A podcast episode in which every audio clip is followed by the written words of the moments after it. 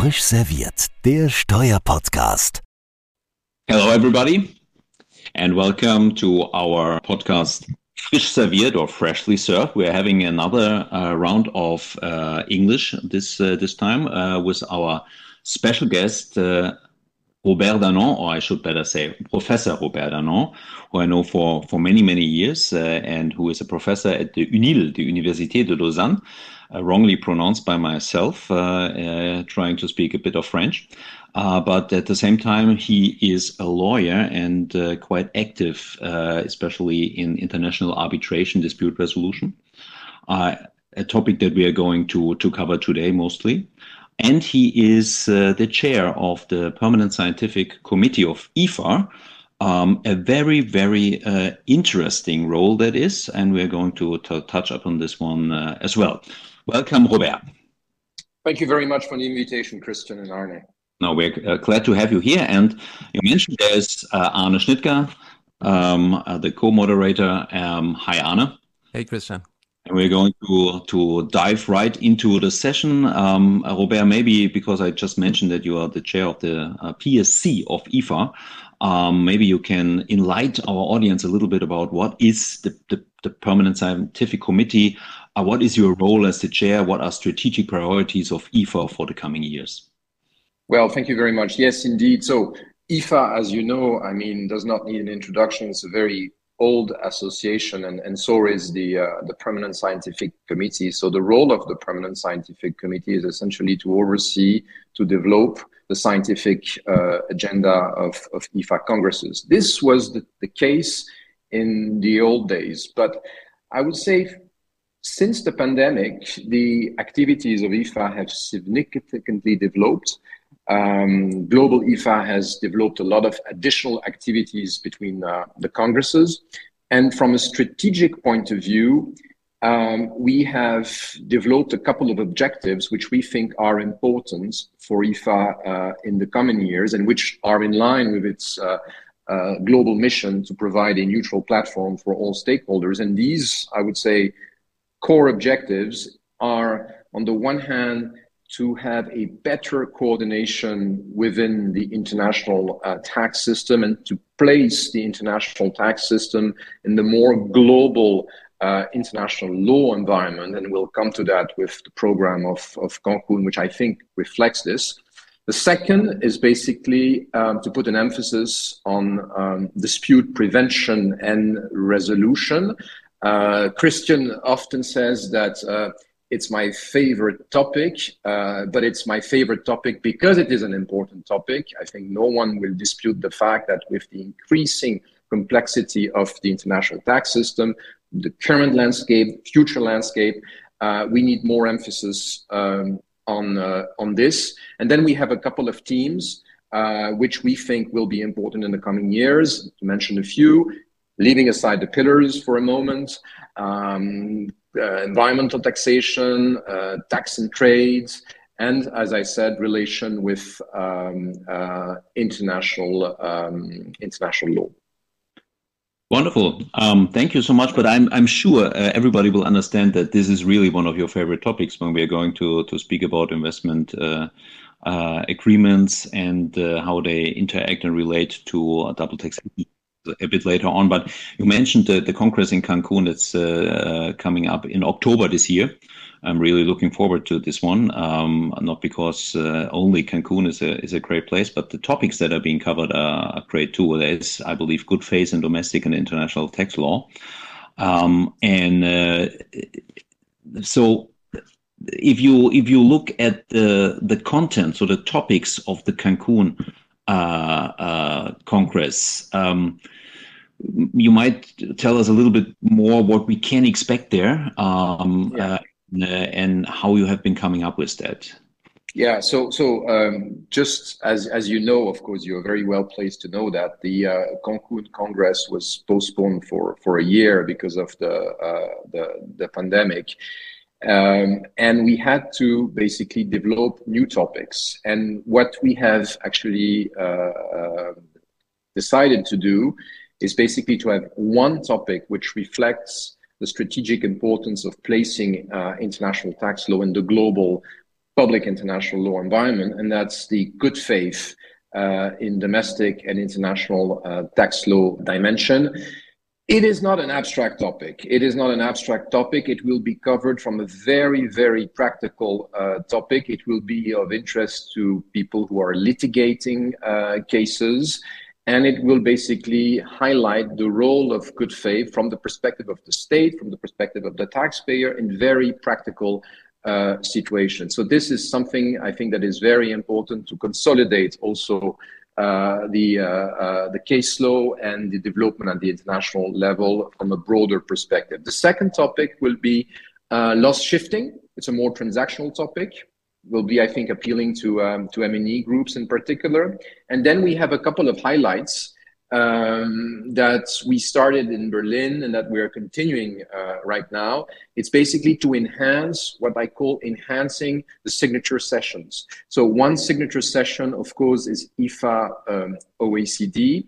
Um, and this year we have built after the IFA OECD session a dedicated session which we'll be doing with the uh, in collaboration with the uh, ICC, uh, which is the IFA ICC dialogue after the IFA OECD session, which will basically look at the implementation uh, of um, the pillars uh, of pillar two, sorry, in various juris, uh, jurisdictions. So basically, giving the, a concrete perspective after the policy uh, discussion in um, in uh, at IFA OECD, and of course we have the other signature sessions, uh, IFA uh, EU, and what we try to do also in the panel population, and that also relates to the topic of today, the investment treaty uh, regime. We try to invite in a few panels, uh, in particular where appropriate, investment lawyers to take basically uh, a position on the investment treaty perspective of, of, things, again, in line with the idea of enlarging the, the debates and the role of the international tax system. That's actually, yeah, I think it's going to be a great session. And uh, uh, I'm sure pe people enjoy it. So I heard it's 2,000 people who are going to Cancun. So I'm sure no one will be disappointed. So I'm, yeah, I think it's, it's going to be very interesting. Thanks, thanks so much. But coming actually to the real topic, the investment treaties or international investment agreements. Uh, I have to admit, when I started preparing for this, I was a little bit nervous because I always heard about it, but I never had a deep dive into that. And as a preparation for this podcast, where you were so nice to send an article uh, actually to me to prepare, and I'm I'm going to touch on this a little bit also as we go along. So for our listeners, it's it's it's a podcast which is supported by Beck. I hope they're gonna not uh, be super angry if I now basically say whoever wants to actually read and dive into the topic, I can recommend the article which you wrote together uh, with Wuschka in the Bulletin for International Taxation 2021 November December uh, page 687. It's, it's, a really good good read, very really really good good overview and uh, dives also deep into it. But I think for the ones at home who are in the same position as I was before I read the article, who don't really know the details, Robert would be interested to give a bit of an introduction. So how do those investment treaties and also in relation to tax treaties, how this relation between those two. I mean, investment treaties can be relevant for taxes, we understand, but still, the listeners at home might might have the first questions. What is the relationship between those two? Maybe you can start as a, giving a bit of intro so people get get get get an intro to the topic. Yes, uh, thank you very much, uh, Arne. So I think it's interesting to pick up on your first remark, saying that uh, you are interested in the topic, but of course, this is a topic that you know perhaps less about uh, as a as a tax lawyer, and, and, that was, I guess, my own uh, position uh, before I got attracted or jumped into the uh, investment uh, treaty world. I, I, jumped into this world, uh, I wouldn't say by accident, but when I was requested to act, I mean, all of this is public, but to act as an expert witness in the Yukos case. And of course, at the time, I was essentially a, an international tax uh, person, but eventually, I realized the importance of digging into the relation between the investment uh, treaty regime and the uh, international tax system. So, to your question, investment treaties apply uh, um, to some extent, and that depends on the relevant treaty. We will come to that. Um, to taxation matters because you can have a tax uh, investment dispute that involves a taxation measures. For a number of years, you had cases which were not which were well known, but which are not prominent to a certain extent. And in recent years, we had, in particular, the Vodafone and the Cairn cases, in which um, which were interesting and emblematic for a number of reasons. The first reason is that the case dealt with uh, a corporate tax matter, a corporate tax matter, and found that the enactment by India of a retroactive legislation was found to be in breach of the fair and equitable treatment standards. That was the fact pattern. But more broadly, the impact of the case is important because the arbitral tribunal actually developed and significantly contributed to the meaning of legal certainty in a cross border context. And that, of course, has some bearing and some relevance in the future for, uh, for other uh, cases. The second element why the case was interesting is because it clearly made a difference between a real tax dispute or a tax treaty dispute and a tax investment dispute.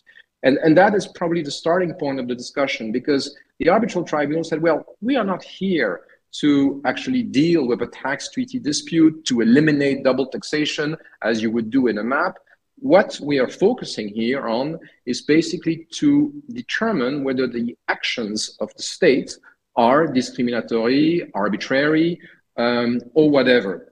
Uh, so we are looking at the protection of the investor. And from that perspective, this is an entirely different uh, vision or uh, subject matter than the mutual agreement procedure. What I should say, perhaps before we get to the relation with, with treaties, is that, of course, investment treaty arbitration, because it provides the investor with a self-standing right to initiate um, arbitration, have often been criticized um, as probably hitting too much on the sovereignty uh, of a state. And, and, here I think it is important also for those who are not so familiar with, with the system to understand that the, the objective of an investment tribunal is not, and it cannot act as a court of appeal to second guess uh, the choices, the policy choices of uh, a, a, a, domestic court. It is simply reviewing from the perspective of international law whether the state conduct is arbitrary, discriminatory. Uh, so it's not a way, basically, to get a second chance or an additional chance to litigate the case. The investment tribunal is not a court of appeal.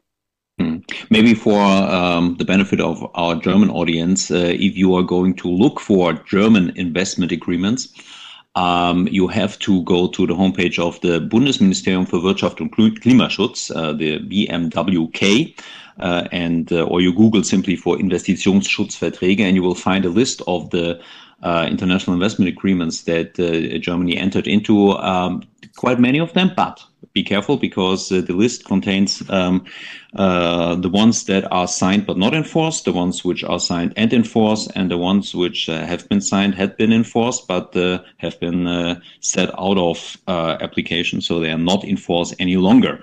And as you might expect, you will find in the list many, many pretty much almost the only developing countries or countries which used to be developing countries for quite a while. So uh, India, for example, you will not find the US, you will not find France or, or Italy. Um, even so, there are uh, European countries like Hungary, if I'm not mistaken, and, and Greece. Um, we have uh, uh, uh, investment treaty. I haven't checked if they are still in force. So that is, if you want to go and uh, and uh, do a little bit of research how that applies to to Germany, that would be uh, a source. Mm-hmm. Yeah, absolutely. And I think coming back, uh, Robert, what you just said, I mean, I would phrase it like that.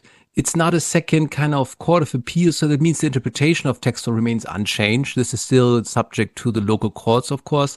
But there is similar to, I would say, like the ECJ, the possibility if you have this agreement in place to basically see whether the, um, you know, results achieved on local interpretation are not in line with this overachieving principle. So it's a little bit kind of what similar what we have with the ECJ. Also, the ECJ doesn't interpret kind of the local findings of the court, but it's uh, it, it basically tries to determine to what extent there might be deviation or there might be a conflict. Right? Could this be described like this?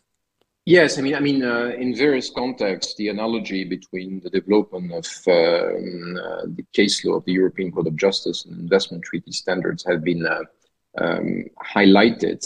Uh, but um, uh, I would say that investment tribunals uh, in in practice do exercise a significant degree of restraint and have significant deference for treatments uh, of um, uh, uh, national um, by national courts and national authorities. So it, it, it's it's really not second guessing, but if you look at the content of the standard, it's really looking as to whether, uh, in fact, a particular state action or conduct uh, is actually breaching uh, the standard. But there is there is a certain degree of deference towards uh, uh, um, uh, the state, the host state.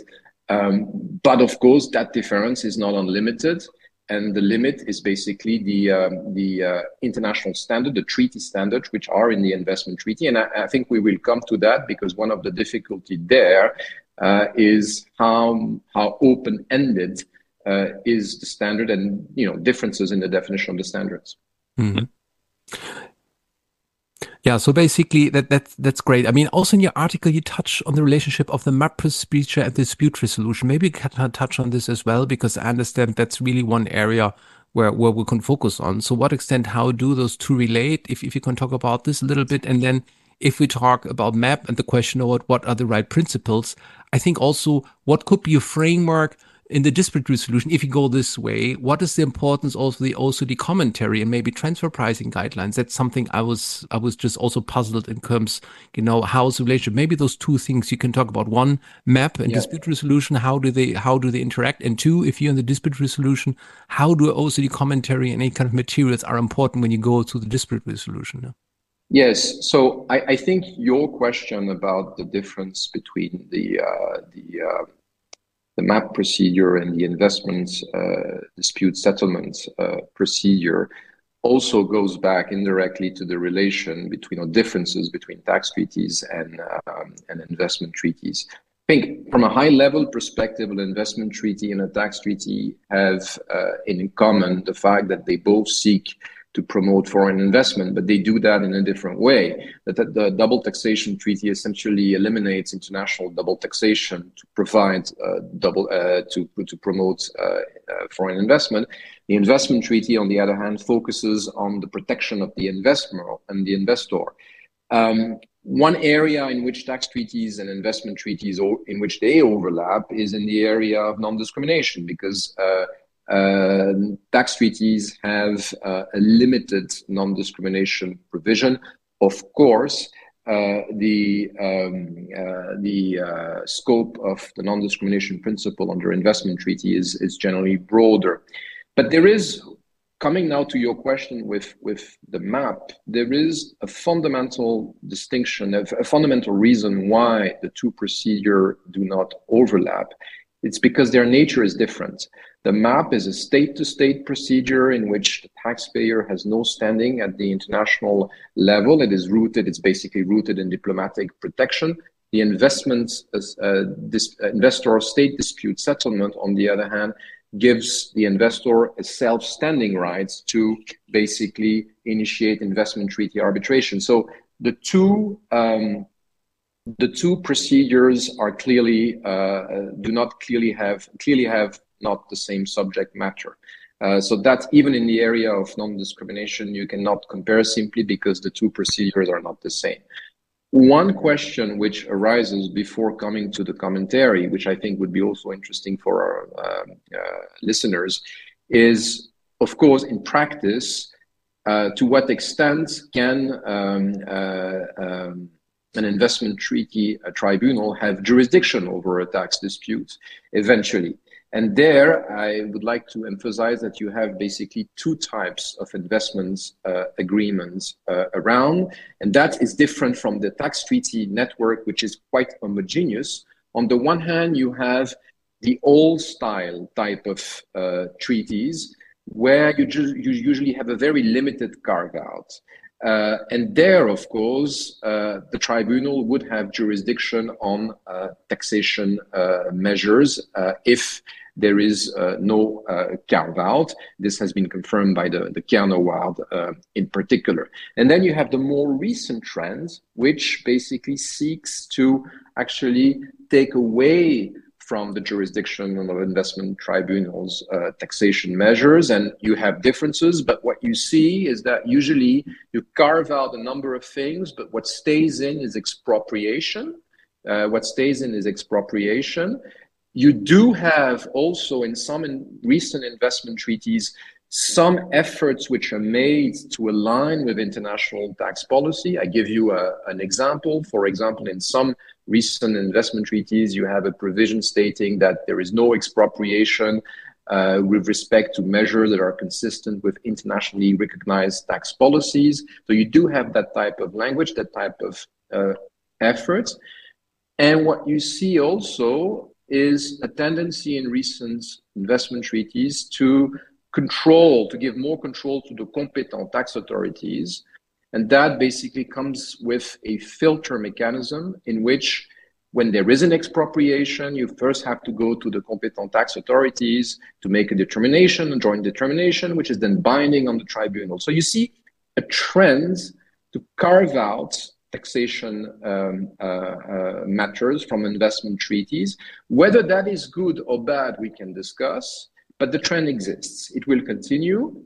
Um, and on the other hand, uh, you have the old style. Now, coming to your question on the, the commentaries, uh, to what extent, if I understand your question correctly, is to what extent would, for example, the OECD commentary or whatever would be relevant or an international tax principle would be relevant uh, in an investment uh, uh, treaty uh, case? Well, what you can say in general is that the investment treaty regime uh, has been very is, is characterized by a significant degree of openness towards uh, international benchmarks.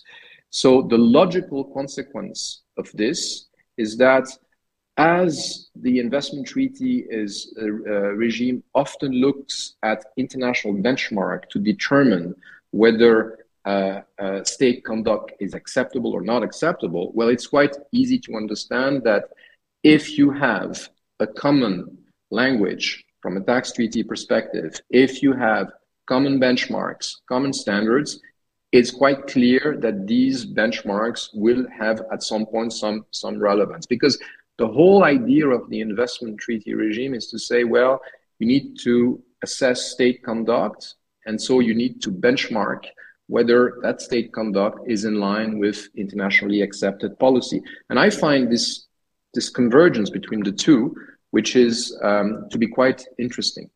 Mm-hmm. Um, so, if, if I understand you correctly, there will still be uh, many situations where both will apply uh, to a specific case.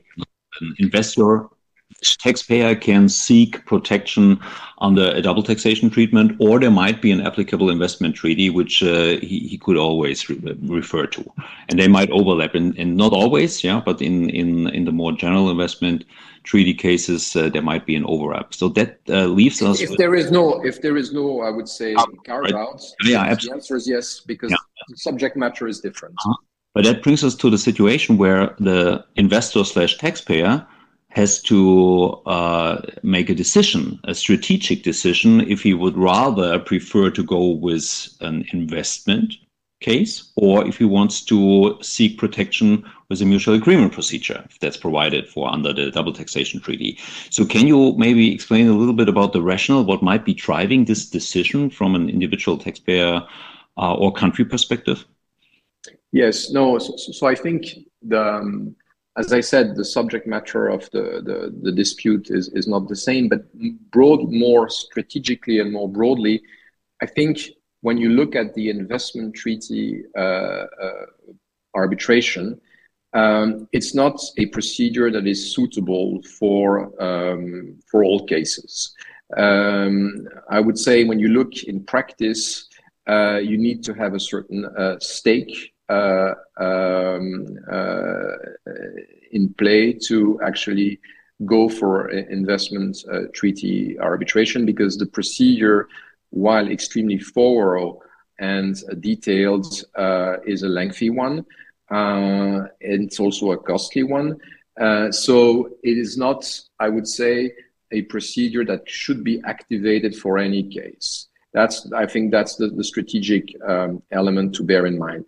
But I think from a where the investment treaty regime also has a role uh, to uh, to play uh, is um, at the level of dispute uh, prevention.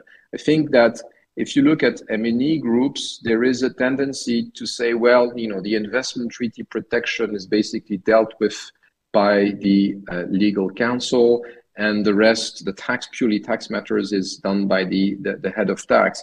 I think that w- going forward, what might be interesting is to, in, to integrate the investment treaty protection um, into uh, the broad strategy of dispute prevention and resolution uh, at the international uh, tax level. And often it's done by some groups, but often this is not the case.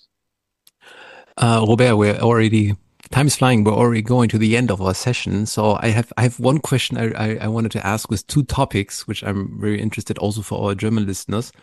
Um, just to frame my question a little bit, I understand that the principle of fair and equitable kind of treatment is a, is a fundamental one if you go to a dispute resolution. And in your article, you touch also on certain topics and test them to what extent they could have uh, importance. And one question is abuse of law provisions. And that's my first question. To what extent abuse of law provisions are something which could be challenged if they're overreaching, so to speak, and, and are not reasonable anymore. And I guess the question comes up to what extent can this be linked to the ECJ jurisprudence? Maybe that's something it would be interesting for listeners to hear why, because in Germany we have a tradition of having anti-abuse provisions which are far-reaching and not always necessarily, I think, rational, if I might say so. I don't know. I don't want to overstep here, but that's why I think people could be interested to what extent we need to uh, monitor more uh, anti-abuse law principles or provisions against uh, against those principles. And the second one, and that's a question I think I've not read in your article, so I don't know whether it's an answer. In Germany, we have another tradition of doing treaty overrides, and our constitution even said it's totally fine.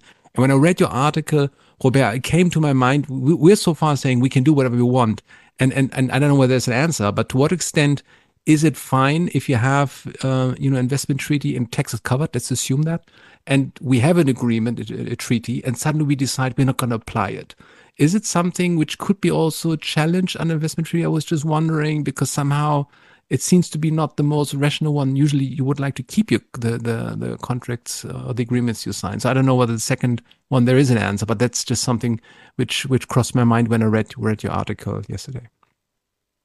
No, thank you very much uh, for, uh, for, for these two questions. Yes, so I mean they're all uh, very interesting.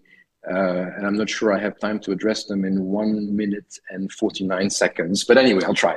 uh, um, no, we're not, I guess, not that Swiss with the time, Robert. Yeah, yeah, yeah, yeah. No, no. We can extend for half an hour. That's ah, okay. okay. then, then, if you don't mind, I think I'm going to get a coffee. Uh, but yes, so um, probably just uh, on that. Uh, on your first questions of, of, of anti-avoidance uh, measures, I mean, with any, I mean, this is extremely fact specific, of course, but with any anti-avoidance measure, you have uh, the risk of um, of uh, a possible uh, friction with uh, legal uh, certainty, especially if if the measure is applied. Um, after the investment uh, was made. Um, so generally, with with uh, anti-avoidance measures, you do have that friction. That friction, of course, becomes even more um, um, visible uh, if the measure is applied completely arbitrarily, uh, etc. Uh, so there, indeed, you do have question which uh, could be um, addressed. Um, and then another element which I think you touched upon is uh, the consequence of uh, an anti-avoidance rule. Uh, typically, um, if basically uh, the consequences are completely uh, disproportionate, um, completely disproportionate, there also you have a question that probably would need to, to be addressed. This has not been uh, this is not uh, something that has been thoroughly uh, considered. You don't have lots of cases um, uh, uh, on this of course.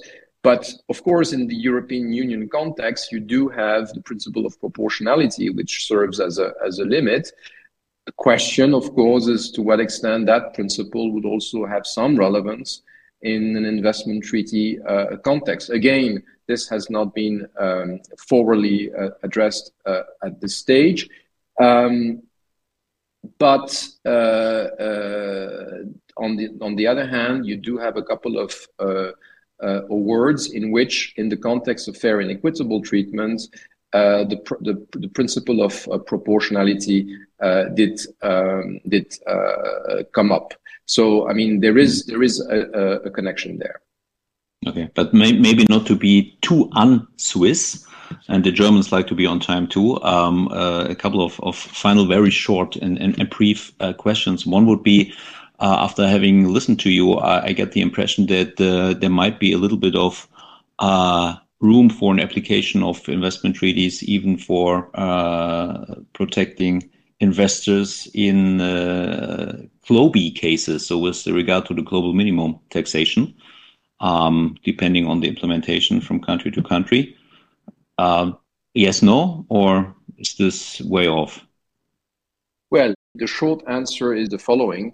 Uh, it depends on the, the relevant investment treaty in place. On the other hand, if you have an investment treaty without any carve out, then of course you do have a domestic legislation that could potentially be reviewed by an arbitral tribunal. But I think your question goes a bit, is more fundamental in the sense that the question that you're raising basically shows how much interaction is needed between the international tax system and uh, the investment treaty regime, because the mere fact that you're raising the question underscores the need for more coordination.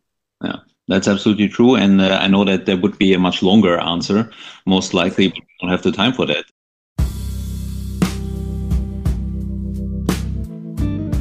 Thanks a lot, Robert. It was really um, uh, interesting and entertaining. Um, and uh, I'm really looking forward to seeing you very soon at a special event. We're not going to disclose with uh, which special event, but both of us know it.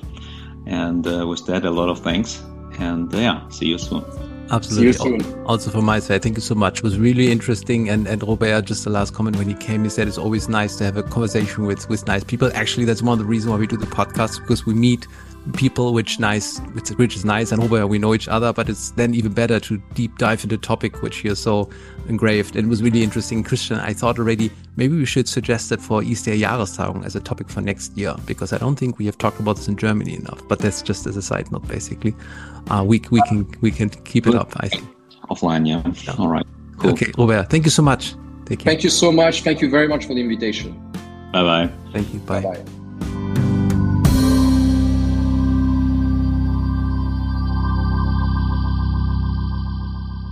Frisch serviert, der Steuerpodcast, powered by CH Beck.